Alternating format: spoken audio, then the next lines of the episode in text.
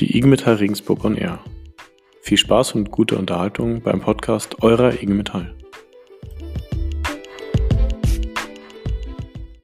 Liebe Kolleginnen und Kollegen, heute haben wir einen ganz besonderen Podcast, eine ganz besondere Aufzeichnung vor uns. Mit mir, bei mir ist Nina Sichler, unsere Sekretärin im BMW-Projekt. Nina, herzlich willkommen. Schön, Dankeschön. dass du da bist. Danke, dass du dir die Zeit nimmst, dass wir heute mal gemeinsam einen Schwerpunkt auf das Thema Corona bei BMW, Corona in der Automobilindustrie, aber ganz konkret Corona bei BMW in Regensburg werfen. Sag, wie stark hat die Corona-Pandemie BMW denn in der Region getroffen?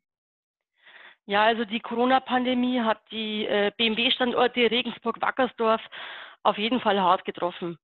Ähm, am 19. März sind die Bänder alle zum Stehen gekommen diese Produktionsunterbrechung, die hat auch bis zum 17. Mai angehalten. Also das sind wirklich zwei Monate, in denen nicht produziert werden konnte. Und das wiederum hatte zur Folge, dass ja, der Großteil der Beschäftigten in Kurzarbeit geschickt werden musste.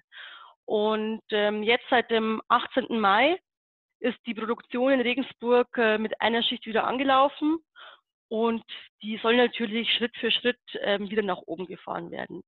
Natürlich unter Berücksichtigung der Corona-Rahmenbedingungen zum Gesundheitsschutz.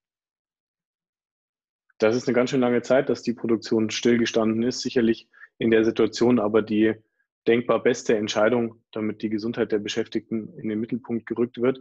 Wenn jetzt wieder produziert wird, wie ist denn dann der Gesundheitsschutz und wie werden die Beschäftigten dann geschützt? Hm. Also neben dem Tragen der Mund-Nasen-Maske, also falls diese eineinhalb Meter Abstand nicht eingehalten werden können, wurden viele, viele Arbeitsplätze durch zum Beispiel Trennwände, Plexiglasscheiben und ja, verschiedenste andere Vorrichtungen optimiert. Ähm, man findet im ganzen Werk auch Bodenmarkierungen, damit die Mitarbeiterströme besser gelenkt werden können.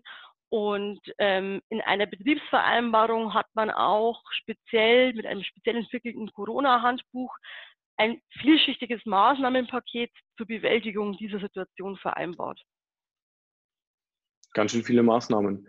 Da ist der Betriebsrat natürlich überall mit dem Boot gewesen, zumindest stellt man sich das so vor. Wie lief denn die Betriebsratsarbeit unter Corona-Bedingungen und was waren da vielleicht so die Schwerpunkte? Ja, also es gibt natürlich äh, noch viele offene Themen. Die Fülle an Fragen, die ist einfach enorm. Vor allem der Gesundheits- und der Arbeitsschutz in Vorbereitung auf den Produktionsstart haben den Betriebsrat in den letzten Wochen ziemlich gefordert. Ähm, die IG Metall-Betriebsräte, die haben wirklich schon sehr viel erreicht, wie zum Beispiel in den Verhandlungen mit dem Arbeitgeber die Aufstockung des KUK um 93 Prozent, ne, also das Kurzarbeitergeld. Und äh, diese 93 Prozent, die gelten eben auch noch für den Monat Mai.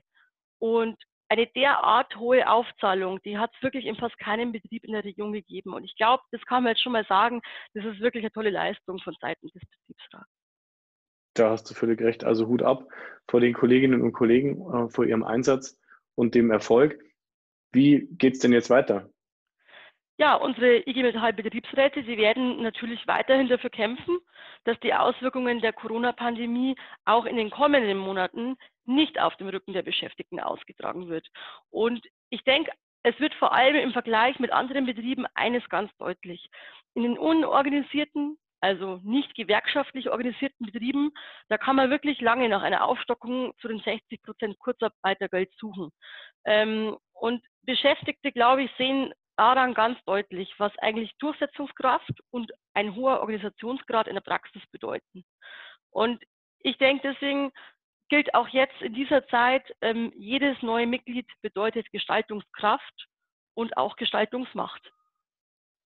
Das spricht mir aus der Seele, da gibt es nichts mehr hinzuzufügen. Vielen lieben Dank, Nina, für die spannenden Einblicke, die wir ja vielleicht an einer anderen Stelle gerne nochmal mit dem ein oder anderen betrieblichen Aktiven vertiefen können. Danke jetzt schon mal, äh, dass du uns zur Verfügung gestanden hast und uns einen Einblick gegeben hast.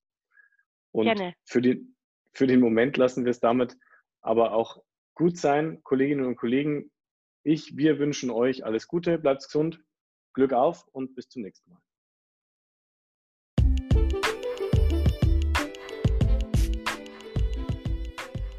Das war ein Podcast eurer Ingmütter Regensburg. Wir hoffen, er hat euch gefallen. Alle Folgen zum Nachhören findet ihr auf unserer Facebook-Seite oder unter www.igmetall-regensburg.de.